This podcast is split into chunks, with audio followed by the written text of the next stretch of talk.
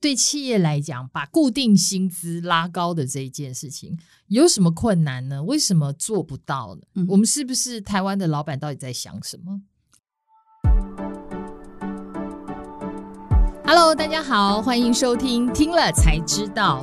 呃，我是今天的主持人，财讯的采访主任陈雅洁。那今天呢，我们要来跟大家聊聊一个。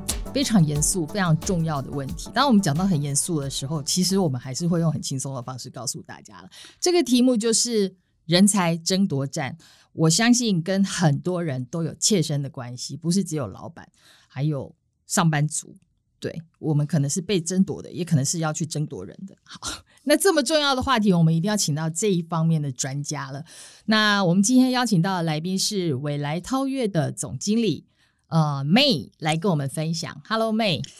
Hi，雅杰，你好。呃，各位听众，大家好。那 May，你稍微自我介绍吧，也告诉我们一下，纬来超越是一家什么样的公司？好，我首先先介绍一下我们公司好了。哈，嗯、纬来超越呢，我们历史已经超过一百九十年了。嗯，好，是一个非常有历史的一个全球。性的管理顾问公司，好，那我们提供的一个呃顾问的咨询呢，包括从策略、组织、人才、财务、风险管理，嗯，全方位的一个呃解决方案，嗯，好，客户的对象呃。有很多都是大型的企业，嗯哼，那当然在台湾的市场呢，我们百分之九十五上都是中小企业嘛，嗯哼哼，所以我们也做蛮多的中小企业的。嗯，但是我还是要插一下话，让各位听众朋友知道，嗯，就是你们基本上看到那个股票代号排在很前面的啊，或者是呃那些交易成交市值什么排在很前面的公司，大概都是他们家的客户。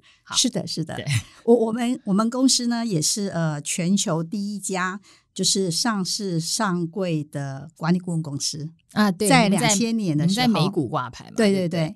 然后我们那时候呃，两千年上市的时候是十二块半，嗯，现在超过两千两百块。对，我有注意到、欸，哎，是的，但是没有早一点认识你们公司，实在太可惜了。对，你看 N 倍，哎，对，现在还可以继续买 哦哦，哎，有那些员工自己泄露的 啊，好，公司当然觉得很有前景啦。对。我想，而且你们是才刚被并购，嗯、对不对？呃，我们不是被并购，哦、我们是呃呃平行并购啊。嗨、哦，因为其实我们管理顾问公司在全世界都是属于那个友善的竞争呃产业，嗯、好，所以我们现在的名字有点长，嗯、叫做未来超越，嗯，好，With Towers Watson，简称呢 WTW。嗯，好，Okay. 我再补充一下，这家公司至少身价是三百亿美元。嗯、好，这是那个迷之音跳过。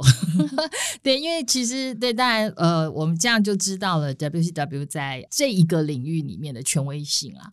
那我们这一次呢，之所以会呃要邀请到 May，也是因为她是这方面的专家，所以 May 你也可以告诉我们一下你个人的资历。好，我在产业呢，呃，服务超过二十七年了。在这么多二十几年的一个呃经历里面呢，我最主要的专长有两个，一个就是组织转型，嗯，第二个是接班传承。哦，好，那我服务过领导的一个专案超过一百个，嗯，好，然后跨足各种产业，嗯，金融啊、科技啊、药业啊、消费品产业、媒体等等，很多，嗯嗯嗯，嗯，所以你刚才讲到的你的两个专业，刚好都是今年非常非常重要的议题，对，包括转型还有传承。在今年都凸显出了很多问题，不过我们还是要拉回这次我们的重点，就是今年又热腾腾的 W C W 刚刚发布了一份最新的未来超越二零二一台湾人才大未来关键报告。站在那个听众的立场，我们前言后语呢就先省略，但我要讲的是大家最关心的，就是以以人的角度来看，都会最想知道。我在未来的产业发展里面，我能够站在什么样的位置，什么样的角色？那所以也请 May，你可以先告诉我们一下，就是到底我来超越你们在这次这个关键报告里头发现了什么重要的事情？好，好的，呃，这个议题非常重要啊，就是呃，我们呃的 business 有一个部分就是做薪资调查，嗯，好，这个是我们很重要的一个一个呃。事业，对，那当然这也是大家最关心的。对对对对，那我们呃每一年呢，都从四月到呃十月，我们从客户都是我们的会员，好，然后会缴交他真实的呃公司的所有员工的一些资料，包括他个人资料，还有薪水的所有的资料。嗯，然后呢，我们会依照不同的产业呢，我们会出报告。嗯，那我们呃十月份就刚出完今年的报告。嗯，今年的报告里面呢，涵盖了呃超过五百五十家的客户。嗯，然后呃员工的笔数呢。呃，将近五十万笔。好、哦，现在我们都谈那个数位转型、嗯、，data is king 嘛，哈、嗯，数据是非常重要的。嗯、那我们从这一次的呃研究报告里面发现，呃，台湾有几个很重要的一个议题。那这个议题呢，其实关乎呃台湾的一个未来，嗯、当然也很关乎在所有的听众您个人未来在职场的一个发展。因此呢，我觉得也很感很感谢，就是财讯愿意跟我们一起的一个合作，能够。把这个议题呢，给我凸显，然后让社会大众所有的知道。哦，因为这个真的，嗯、我觉得这个一定是万民关心的话题啦。对，不管是发薪水的人或领薪水的人，都会很想知道的。那我们从这一次的关键报告里面呢，我们有三大的发现。嗯，第一个我们称为叫做数位人才争夺战。嗯，好。第二个是呃中间人才跨境出走潮。是。第三个是。从两岸到国际化管理的巨变，嗯哼，好，那我想我们就一个一个来谈。好，麻烦你。对，第一个我们就先看数位人才的争夺战好了。好，我我一定要先说一下我的切身感受。我真的很容易在现在啦，最近不管是在跟采访对象接触的状况下，或者什么，都可以感觉到自己的数位能力有待加强。而且是时时刻刻都需要补充，如果我已经觉得我跟我的同才比不不差了。可是你只要再再多跨出去一步，再比一下，你就会觉得啊又不够。这个数位人才，就是那个数位能力这一件事情，为什么变得那么迫切？我想我从几个数据让你们有感觉。嗯，呃，根据呃未来超越呃工作未来式的一个研究啊，嗯、就是未来三年，嗯，整个产业结构的改变会比过去三十年还要快。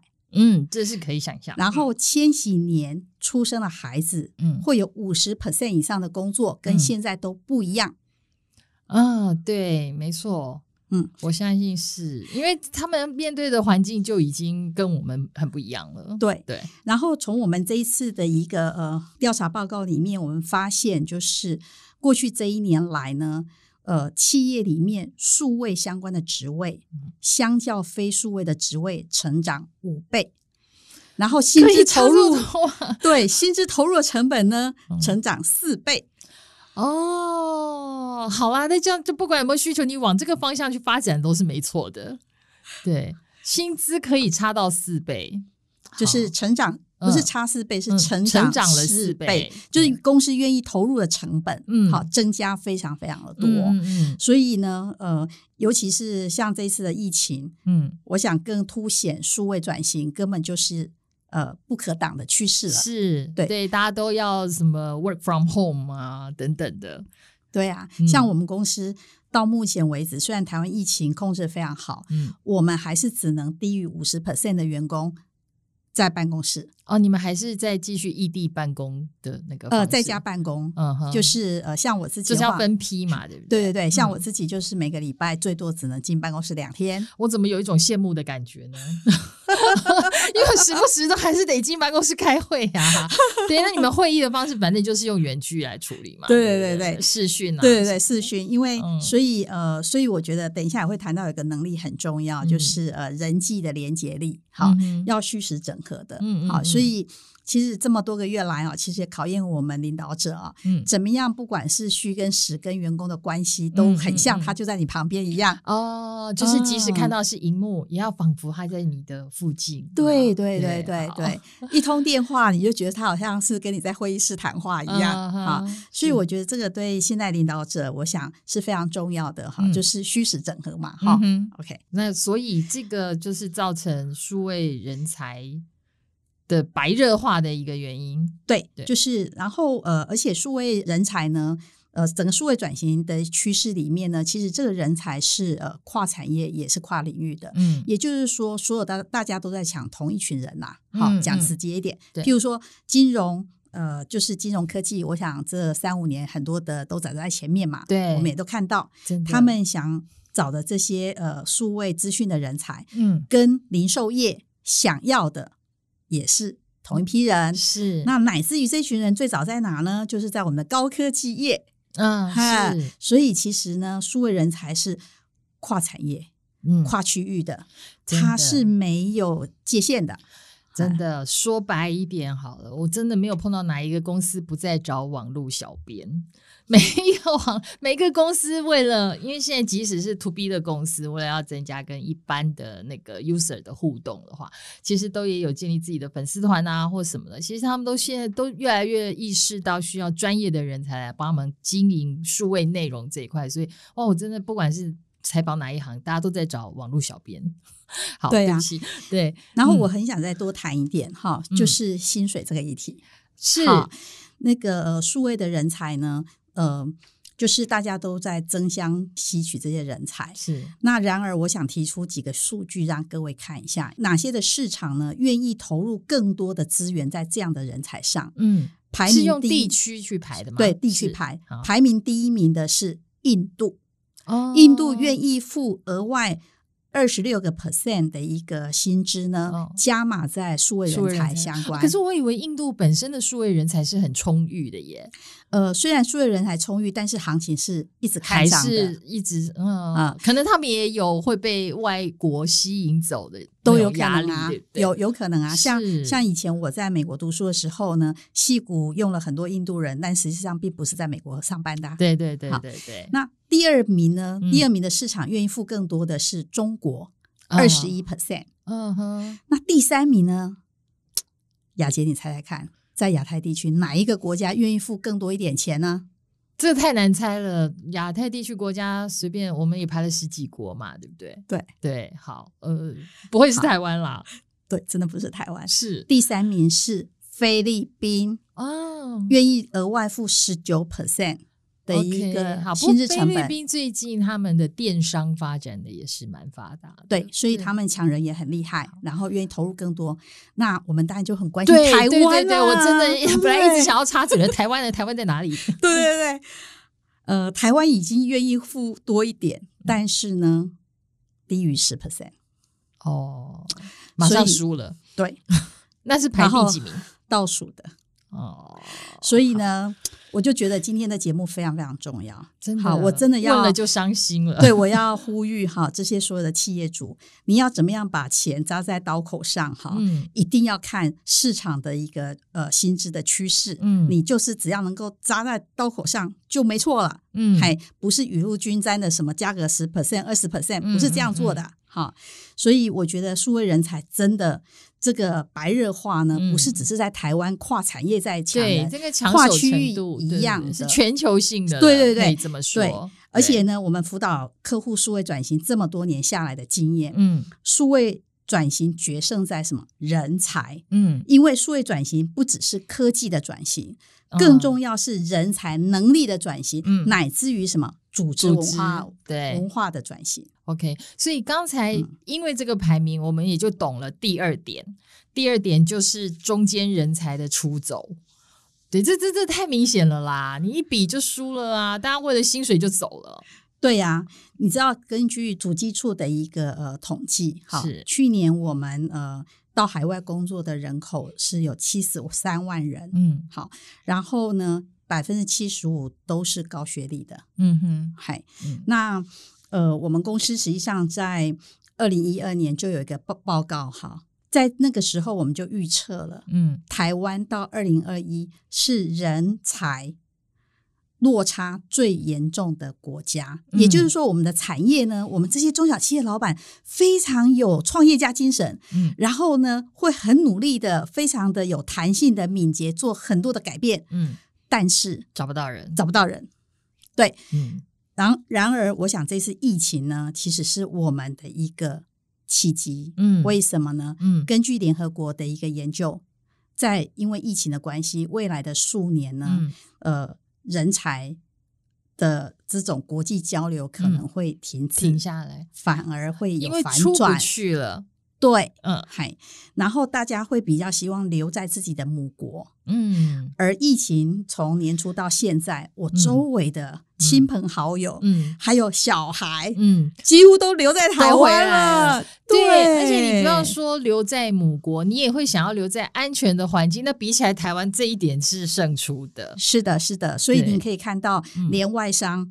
就是呃，知名的这些企业在在下半年都非常重金的想要砸更多的一个资源在台湾，所以我们一定要把握这个很重要的契机，嗯，好，化这个危机为转机，好，所以那怎么留下来就关键啦，对不对？好，那不可否认，坦白讲，钱就很重要了，是啊，你的薪水付得够，人家就不想走了。对，嗯，那我们呃台湾的整个薪资的一个议题是什么呢？嗯，好，就是我们整个薪资的结构，第一个是出问题的。为什么呢？因为我们的变动薪资的占比是整个亚太地区呢，嗯，最高的，嗯，好，是超过三分之一以上，嗯，好，那因为老板心态想说，哎呀。这个固定薪嘛，哈、嗯，那就给你一个基本生活就好啦，因为都公司的固定成本嘛，对。而我们这样子的一个思维呢，这个十年来发现，因为我们的一个薪资的调幅呢，每一年大概都三趴到四趴，是相较就是跟像香港啊、新加坡类似，嗯，也就是我们是一个已开发中国家的薪资调整，嗯，好，但是我们的薪资水准呢？是啊，落后国家嘛，好了，落后于很多国家。对，所以呢，经过这十年这样子，东南亚国家像越南啊、印尼啊、嗯、菲律宾等等，嗯、他们其实都有蛮大幅的薪资的调整。对，所以呢，今年为什么我们会出这个关键报告呢？嗯，我们发现我们的薪资呢，呃，在高阶的主管首度嗯。输了嗯。越南、嗯、印尼、嗯。泰国、嗯。是吗？倒数第四，意思是做到主管，你真的就不如干脆跟着政府新南向去南向国家算了，在那边薪水真的会比较好。我觉得真的呃，看到这个报告的结果哈，其实心里呃，你是觉得很难过，同时又很忧心。是，这就是我是觉得被雷打到。因为你再怎么样想，也不会觉得自己是落后于东南亚东南亚国家了。我没有什么鄙视的的意思啦，对。但是因为我们的呃物价水准啊、生活水平啊，其实是跟他们还有一些差距的，在我们的想象中，总还有一些落差。结果没想到我们薪资是低于他们。对，我们其实起薪呢，好，在整个亚太地区大概中位数。好，也不会太差，嗯，但是因为我们的薪资的调幅呢，嗯、太少了，是。还并没有跟着整个公司的一个获利能力，整个。国家的一个经济发展而有正向的一个调整，嗯，而且比较大幅的调整，嗯，所以经过了这十年、十五年下来呢，就被人家超车。对，因为别人都是八趴、十趴，调就复利效果啊。对呀，随便就超车了，感 不也不能说随便啦。可是这么多年累积下来，其实是会把差距拉出来。对，那这也是呃，我想我们呃前阵子都有看到报纸嘛，嗯，台积电呢，呃，也开始。着手做薪资的调整，对对对，然后希望能够把变动薪资做改变，嗯，然后呃有更多的二十 percent 以上的预算能够来做这些结构性的一个改变。嗯嗯、其实我们真的很期待，就是呃龙头的企业哈，嗯、可以开始认知到这个问题，嗯，然后可以开始做改变。诶，如果讲到这个的话，我我就会蛮好奇，就是到底。对企业来讲，把固定薪资拉高的这一件事情有什么困难呢？为什么做不到呢？为什么以前做不到呢？嗯，我们是不是台湾的老板到底在想什么？好，我觉得台湾的老板呢，基本上的想法是这样哈，就是第一个固定薪资嘛，哈，它就是固定成本，好，所以不管我营运好不好，我都要支支付。嗯，那同时当然会衍生很多的福利嘛，劳健保等等，成本也会提高。嗯，好，那他会想说，今天如果你跟我打拼，然后我赚钱，那我就会分给你嘛。嗯，好，那尤其是以前在分红还没有费用化以前，那更好嘛。嗯，好。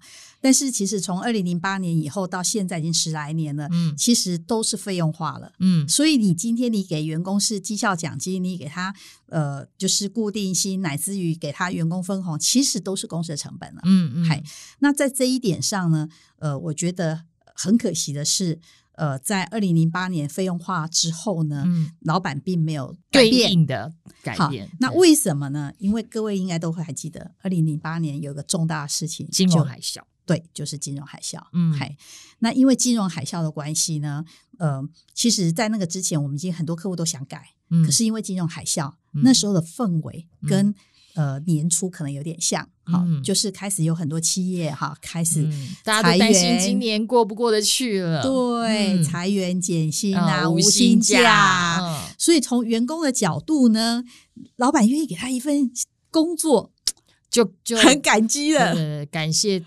对不对，皇恩浩荡，对对对对对对，所以呢，也就没关系的。是好，那老板的角度是，那就算啦，那就对，对，而且因为不确定性，他们也更担心，不想把固定成本垫高。嗯，我觉得台湾的企业就是有这么厉害。嗯，海啸呢，对全世界这么大的冲击，但是我们很快就翻身了，算是好的。对，就像这一次疫情，我们超前部署，对，但是。呃，所有事情都是一体两面的。嗯、好，就是呃那时候海啸，我们很快翻转，所以呢就不觉得这个是一体了。嗯，好，那这所有的工作者想，老板能够给我一份工作，我就很感恩的嘛。对，所以就制度一直都没改。这十几年下来，所以其实反而错过了一些练基本功、调体质的时机。是的，对，这真的是蛮可惜。的可是其实这个这一次的疫情，我们说今年的整个环境的变化其实蛮大。那除了就是说我们发现呃前面的这两件事情正在发生中之外，那第三个部分就是这个是也是属于比较产业面的大环境的变动了，对不对？就是所谓的从两岸到国际化的管理。对，嗯，因为呃，我们都知道，因为疫情，全球供应链呃受重创嘛。对，好，大家都已经开始改变，希望是短链。什么叫短链？就是能够把你的厂、你的服务更贴近你的一个消费者市场市场。嗯，嗯，那当这样子的发生，会有什么样的改变呢？嗯，其实过去台湾呃绝大部分的中小企业呢，呃，坦白讲，国际化其实只有管理。大陆人呐、啊，嗯，好，就两岸的管理，那同文同种嘛，嗯，嗯那老板也呃，就是很勤劳嘛，哈、嗯，每天这样跑来跑去，常常。对，所以呃，就是管理很简单，嗯，但是因为呃，从前两年开始中美贸易之战，然后在这一次的疫情呢，嗯、那呃，短链的一个结果呢，我们看到很多客户就开始询问，嗯，好。就是在不同市场的一个劳动力市场以及薪酬的结果，嗯，譬如说呃询问度很高的，嗯、譬如说像墨西哥啊、巴西呀、啊，然后越南啊。哦印尼呀、啊，等等的，已经不是像以前，我们只要派一样会，就就是随便派一个员工，可能都没问题。反正对对岸的工厂，大家也都讲中文。你对现在如果要到南美洲，你是要讲西班牙文的哦。是的，是的，哦、对，所以至少英文一定是共同语言嘛。是，所以呢，我们的客户呢开始有一个很大的改变。嗯。嗯也就是说，他因为短链的关系，所以在要好在好几个市场都要布点。嗯，那这些市场呢就不讲中文啦，对，对不对？所以呢，就开始很多的挑战。嗯，那挑战第一个，嗯，好，语言当然是很关键。对，那在管理制度里面呢，就是总部的管理能力。嗯，还因为过去的总部管理能力其实就是管理两岸而已啦。嗯，好，那老板都是用他二三十年的这种。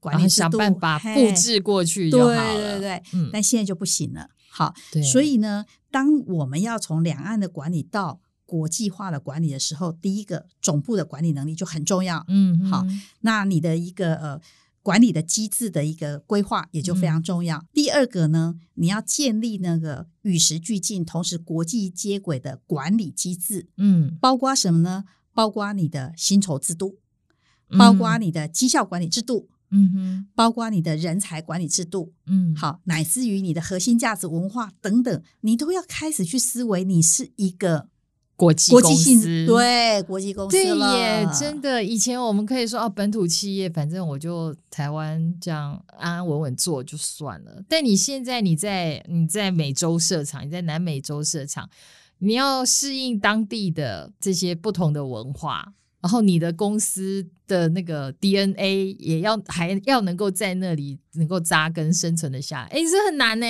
真的很难，嗯，真的很难。所以呢，呃，我们呃这几年其实也帮很多的客户开始建立这个国际管理的一个能力，好，从总部的一个规划，那乃至于所有这些管理机制。我举一个实际的例子，嗯，好。呃，我有个客户，大概三年前，嗯、好，那他们也是产业算是呃，就是获利能力非常好的一个上市公司，不能说是吗？产业产业哪个产业？好，嗯，好，汽车产业好，哦、然后就是呃，做的非常好，嗯、好，那那他们呃也希望能够开始分散风险嘛，嗯，好，因为过去都在中国为主。那小孩也想要接班，嗯，好。那其实呃，我觉得我们台湾这些企业主呢，对于教育都还蛮付出心力的，嗯、是。小孩一定都是呃留学，对对对，国外的，而且名校对名校毕业的。嗯所以呢，呃，在协助他们做这个接班管理的过程里面呢，同时也就建立一个与时俱进、国际接轨的管理机制。嗯，那譬如说，举一个例子啊，就是他老大是负责整个东南亚，那老二呢负责欧美。嗯，呃，很年轻，三十二岁，可以领导一个四十九岁的意大利人。哦，厉害吧？是。那因为在这，所以重点是制度建立的好。是的。嗯，就是你的一个呃游戏规则是要国际接轨，嗯，人家才会来啊，嗯，你才能够吸引得到当地人才，你总不可能什么人都从台湾找，然后再再带过去。对，而且因为这次疫情呢，呃，让这些老板哈会有一个觉悟，嗯，也就是呃台干嗯。的角色了，是。因为呢，他们现在都在台湾。然后呢，嗯、就会思考，哎，他们都在台湾，可是公司还在，对，也没倒啊，对对，嗯、所以呢，我就跟客户谈，什么叫做国际化、全球化？嗯，就是在。不同的市场能够当地化，嗯，好像譬如说我们公司就是一个全球性的公司，嗯，我们在每一个市场的 leader 呢，我们都是当地人啊，嗯，对，这个才是真正的国际化、全球化公司，对对对，所以我觉得很很开心的是哈，就是我这个客户呢，我们呃最近在选第二批呃就是培育的人才，嗯，有一半嗯。就愿意选。非台湾的市场的人才了啊，OK，而且也有点不得不啦，嗯，讲直接一点，嗨，是因为在台湾也不容易找到，不是你没办法飞啦，哦，是是，你只能靠他们啦，对对，所以呢，一定要赶快把他们培育起来啦，嗯嗯嗯，对，所以你就是就地的栽培当地人才的这一点，也是。现在。然后，然后台湾这边的大脑就是你要养的够高智慧，对。对，高度智能化，嗯、才能够去指挥这样子的那个整个调度等等的。对、哦，所以现在企业其实是要做到这一步。是的，嗯、所以你就会从呃整个管理机制呢，第一个一定要先资讯化。嗯，好，在系统里面你就有类似一个呃仪表板，你就可以知道全世界的一个呃动态动态跟呃。绩效的结果，嗯，第二个呢，要数位化，嗯，也就是你能够用数据去做分析，嗯哼，然后透过这些的分析之后呢，嗯、你有办法什么呢？人的能力要改变，嗯、乃至于整个组织文化的要改变，对，嗨，所以这个就非常非常重要，因为总部的一个管理能力。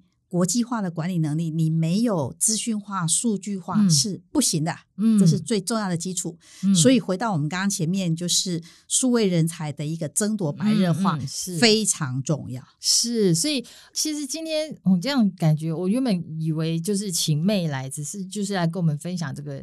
整个薪资结构的解析，结果我发现不是哎、欸，其实这是一个企业转股的一个一个那个指导课程，它其实是有一定的步骤的。然后只是我们还是回到我们的主题，是这一切动作的基本功，就是要先把人才给顾好。是的，然后那所以这这只是一个基础工程而已。就是，是的，是的。对那不可否认，呃。未来的所有的改变都是要靠人，嗯、啊，组织里面最关键的一个资产就是人。对，所以呢，我们要知道呃人才要什么，好、所以我们要创造一个更友善的一个员工体验的一个工作环境。对，啊、然后请各位老板认真的听这些以下这一段。好，对，好，谢谢。就是呃，从人才的角度，什么叫做好的员工体验呢？嗯、好，可以从几个角度。第一个策略。你一定要很有前景，嗯，嘿，因为人才呢，他们看的是公司的未来，是，所以一定要能够愿景领导。是。第二个组织，嗯，你的组织一定要打破这种僵化的一个层级节制的这种组织，嗯，而是要一个创新敏捷的这样的一个组织，嗯，能够很有弹性的去运用，嗯，好。第三个是管理机制，嗯，你的管理机制一定要与时俱进、国际接轨，嗯，好，这八个字最重要了。对对对，你一再强调这八个字，嗯、但我们也也的确就是一直在思考什么叫做。与时俱进，国际接轨。我觉得，如果说用用薪资这件事情来讲好了，其实台湾的老板，好啦，我们那个用理性一点的态度，好，我们先放弃，先抛弃那一些国际比较的结果好了。但其实台湾的老板，你说他们真的完全不愿意给吗？不愿意分享吗？其实也不是。但我觉得是方法错了。对对，你讲对了。嗯，其实我们做了非常多的 case 啊、哦，的薪资的一个呃结构是这样。嗯。固定薪呢，如果比对市场呢，竞争力可能呃大概八十 percent 左右，但是年度全薪包括到变动薪资等等，可能都超过一百，嗯，甚至于一百二，嗯，嗨，所以也就是说，其实老板呢，并不是真的不愿意给钱，嗯，但是呢，给错地方啦，对，这个是最重要的。我常常会跟这些老板说。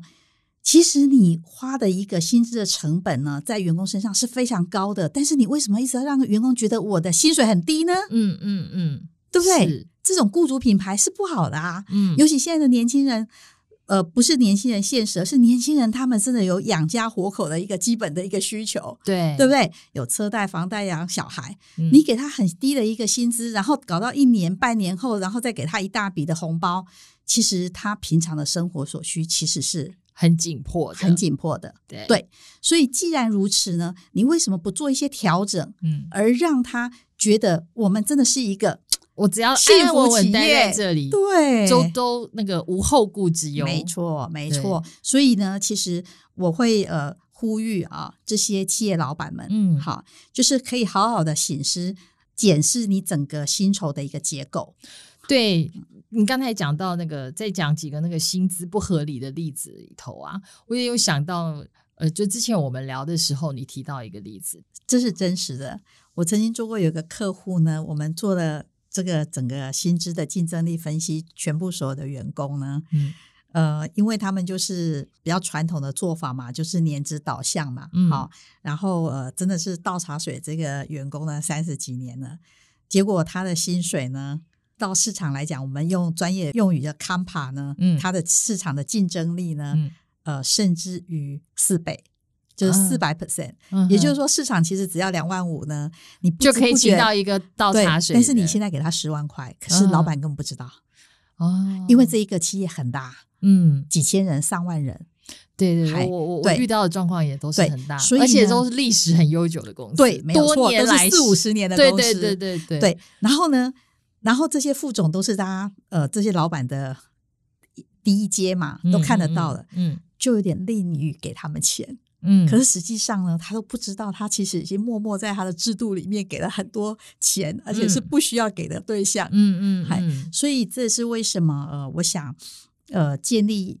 与时俱进跟国际接轨的一个管理制度很重要，也就是说，你过去的制度不是真的不好，嗯，而是是三四十年前的制度，嗯，那也因为这这样制度才有造就你公司可以有三四十年的历史，嗯，但是制度已经不与时俱进了，嗯，嗨，那更何况你如果真的要走出去要国际接轨，那就差更远了，对，嗨，所以一定要改变。对，然后你刚才我们刚才已经先讲到了一个例子，企业的例子就是台积电，我们的护国神山。对，那当然，因为它是它是护国神山嘛，一举一动都非常受到瞩目，所以它十一月发布它要调整固定薪资两成的这个新闻，的确大家也都哇，台积电要加薪两成了。当时第一时间。有的人没有深究，或者说有的媒体没有深究，就以为说哦，台积电要加薪两成，但事实上不是。我们去分析了以后，发现其实对员工来讲，他实质领到的并没有增加，就总数上没有增加。然后呢，所以表示公司的支出也没有因此增加，但是他们却增加了留人的诱因。是的，对，你可以帮我们说一下吗？为什么这样反而留得住年轻的员工？好。这就是我刚刚谈到的，嗯、像以台积电而言的话，我想他们呃付给员工的薪资在市场上整体薪资应该是有竞争力的。嗯。但是呢，因为你薪资结构的关系，嗯，让你的固定薪呢其实是没有什么竞争力的。因为为什么呢？呃，尤其是呃以前呢，我常常听到我们一些呃客户呢，呃，就是到这个科技公司呢，那从尤其是从外商过去，至少都是砍六成七成这样子。哎、哦，你说固定薪的对固定薪的部分，嗯，那长期下来呢，什么问题呢？就是我们的薪水线呢，也就是。嗯基层的员工跟高阶呢，其实是很平的，嗯、差异性是很有限的。嗯，那因为高阶呢已经被砍了六七成薪了嘛，嗯、那你想看下面的人可以怎么调？嗯，如果这样也上不来，也上不来。对，对，所以低薪总经理、低薪呃高阶主管，怎么可能会有竞争力的一个薪资给一般的员工呢？嗯嗯，那。他们这一次做的，其实呃，做整个薪资结构的调整，嗯、这个是一个非常明智而且非常与时俱进的做法。嗯还，因为其实公司的一个总成本呢，并不会因为这样子而提高。对，但是你能够去呃给予对的人，为什么？固定薪呢？呃，它代表的意思是这个职位的职责，具备这个职位的人，他的绩效跟能力跟未来性。嗯，因为这样的关系呢，当然一个。组织里面越高层的一些职位，它其实对公司的贡献度是很高的，嗯，应该要显著性跟不同的职位、嗯、不同层级的职位是有差异的，嗯，好，所以呢，固定薪其实代表是这个意思，嗯。哼，那变动薪呢，是你过去一年的绩效的结果，大家一起来共享成果，嗯，对，那对年轻人为什么那么重要？哈、嗯，那我刚刚也提了嘛，我想现在的年轻人。他们真的也很希望能够有好的生活品质，啊、嗯，尤其是像我们现在的千禧年出生，甚至 Z 世代的孩子，啊、嗯，我想都是呃少子化嘛，啊、嗯，那每个家庭就是生一个两个嘛，嗯，所以其实他们充分在家里都是被尊重的，嗯，好。好，其实他们真的也很有想法，也很想要有一些改变，嗯，但是他们真的不希望再去领一二十年前这种很低的薪水，他希望至少有一定的一个薪资，有一个认可，嗯、乃至于更重要的部分就是差异化，嗯嗯，好，对，薪酬的差异化是非常非常重要的，嗯、因为透过这样差异化，虽然我们可能加薪三趴五趴，嗯，但是有人可能可以加十五趴，嗯，那有人可能甚至不加，嗯，好，你要透过这个差异化的过程里面呢，才能够。得到肯定感，对对对，没有错。嗯，然后你才能够创造真正的一个绩效有未来的一个组织文化。嗯，嗯，你让我想到一件事情，就是我们刚才来的时候有在聊天，然后。呃，我们其中有一位同事，他家里的小朋友年纪就是比较大，在念大学。结果他说，他发现他的那些同学们，他的那个小朋友的同学们，很多人现在平时平日拿的那个零用钱，其实也就是两三万元了。结果发现他们毕业之后去就业，拿到的起薪也是两三万，可是变得要做的要死要活，所以他们当然就会没有办法对这个工作有高度认同感。对，所以我，我我我觉得，我觉得真的这个世代的整个成长的环境啊，什么都不一样了。这也是所有老板应该要好好考虑的一件事情。对，这真的很重要。这就是为什么呃，主计处的一个呃研究就会资料显示，嗯，呃，我们有七十三万的一个年轻人其实是。希望到海外工作，嗯，好，跟我们的薪资的水准，嗯，以及未来性是很有关系的。嗯，那我要再一次强调，海归派都回来了，嗯，现在是台湾留住人才的最好时机。是的，是的，而且呢，呃，因为我们公司呃，我们也持续在找人，嗯，那像我最近看到，这是一个真才广告吗？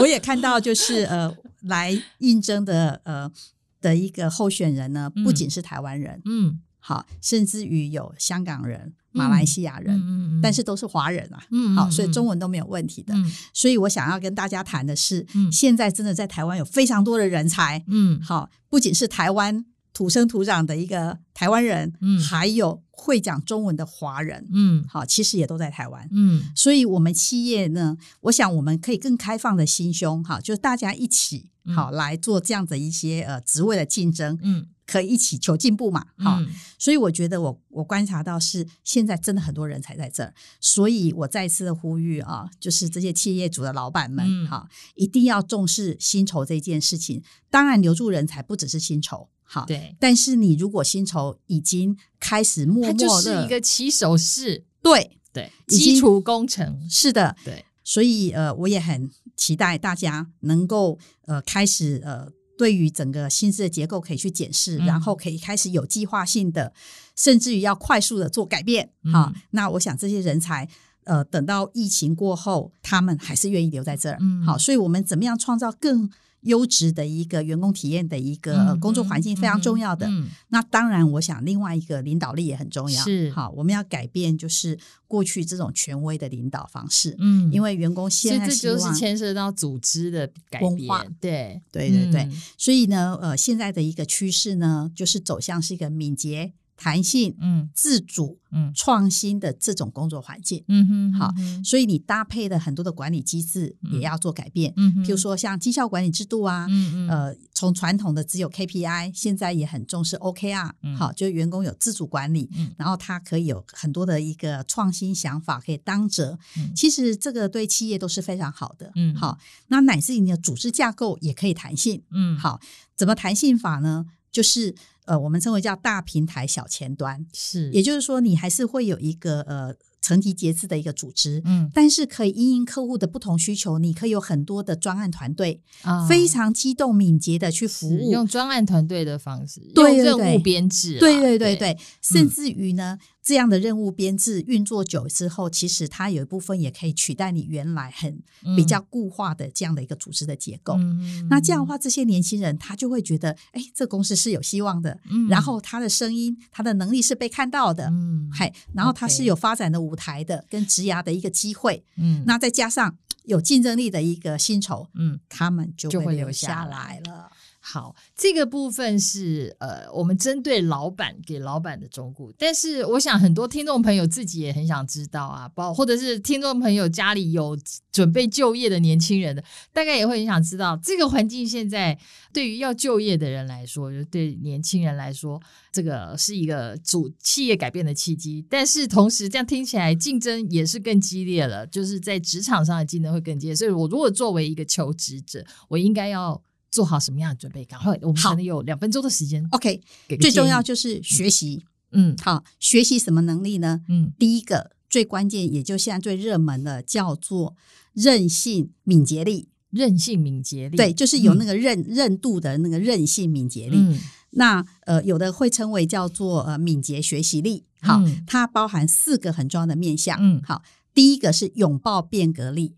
嗯，好，第二个呢是人际连结力。好，也就是说，现在数位转型绝对不是电商，不是宅在电脑前，不是，你还是要跟只去跟人互动，对，而且是有温度的。好，所以人际连接。第三个是成果展现力。好，也就是说，无论如何，你还是要把这个结果能够做得出来，是好，要让人家看到你做了什么。对，第四个叫做崭新工作力。嗯，好，就是呃，马上的一个未来呢，五十 percent 的工作都跟现在不一样。嗯，好，那世界经济论坛最新的研究也提到说，嗯、到二零二五呢，会有八万五千个工作消失。嗯，与此同时，又会有九万五千个工作兴起。新生，对，嗯，然后呢，他也预测呢，在未来五年内呢，职场的一个员工会有五十 percent 以上的员工都要技能重塑。嗯，也就是说，你原来是学 A，但是其实你未来的真正要做的工作是 B, B 或 C，是，嗨，嗯、已经不是你原来的工作内容了。OK，所以也就是总结学习，嗯、学习，学习，学习，